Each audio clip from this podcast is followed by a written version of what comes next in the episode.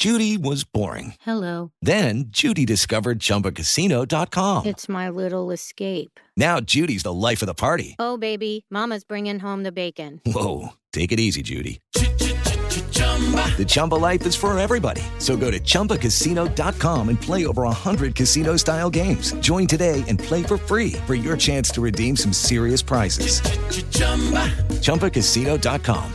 No purchase necessary. Void where prohibited by law. 18 plus terms and conditions apply. See website for details. Siete en punto. Panorama informativo 88.9. Información que sirve. Yo soy Alejandro Villalbazo en el Twitter arroba Villalbazo13.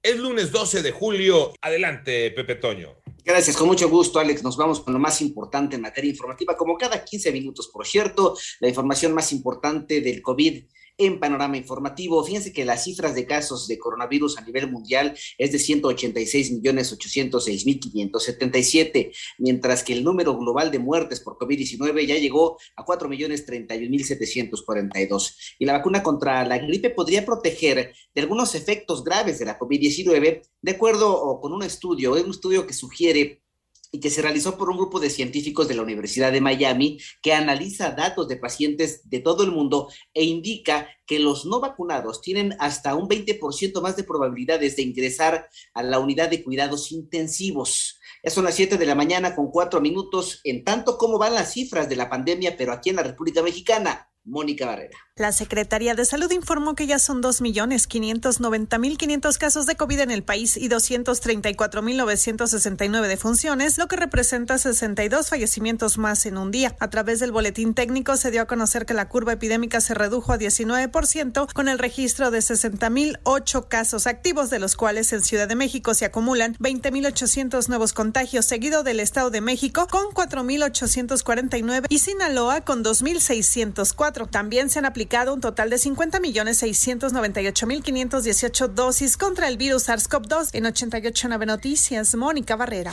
Gracias, Moni. Siete de la mañana ya con cinco minutos. La sección instructora de la Cámara de Diputados aprobó el dictamen relativo al procedimiento de declaración de procedencia del desaforo de Mauricio Toledo, legislador del PT, acusado de enriquecimiento ilícito. Por otro lado, la médica radióloga María Esther eh, Talamantes fue asesinada por un grupo armado mientras circulaba en su auto en Zacatecas.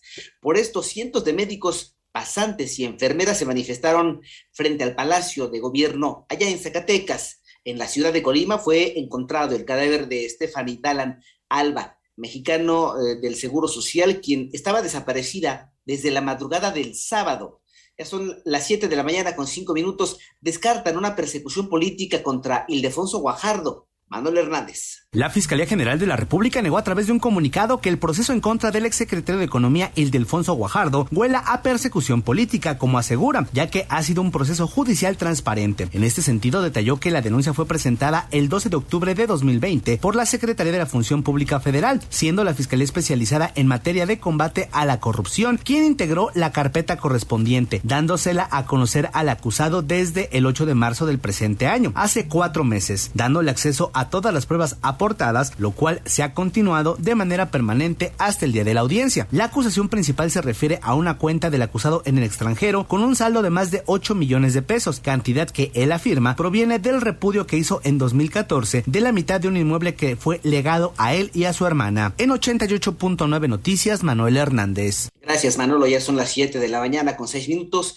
Descartan una persecución política, ya lo habíamos platicado, pero en otra información, en el panorama internacional. Fíjense que las autoridades de Haití anunciaron la detención de uno de los presuntos autores intelectuales del asesinato del presidente Jovenel Moïse. Se trata de Christian Emmanuel Sanon, un médico haitiano cuya residencia habitual está en Florida desde hace 20 años. En tanto, el número de muertos por derrumbe del edificio residencial en Subside eh, se elevó a 90. La alcaldesa del condado de Miami-Dade, Daniela Livin Cava, señaló que aún hay alrededor de 31 personas desaparecidas. Y ayer en Cuba, cientos de personas salieron a las calles eh, en distintos puntos de la isla para protestar por el desabasto de alimentos y por los precios elevados en medio de la crisis sanitaria causada por la pandemia y lo que consideran la falta de respuesta por parte de sus autoridades.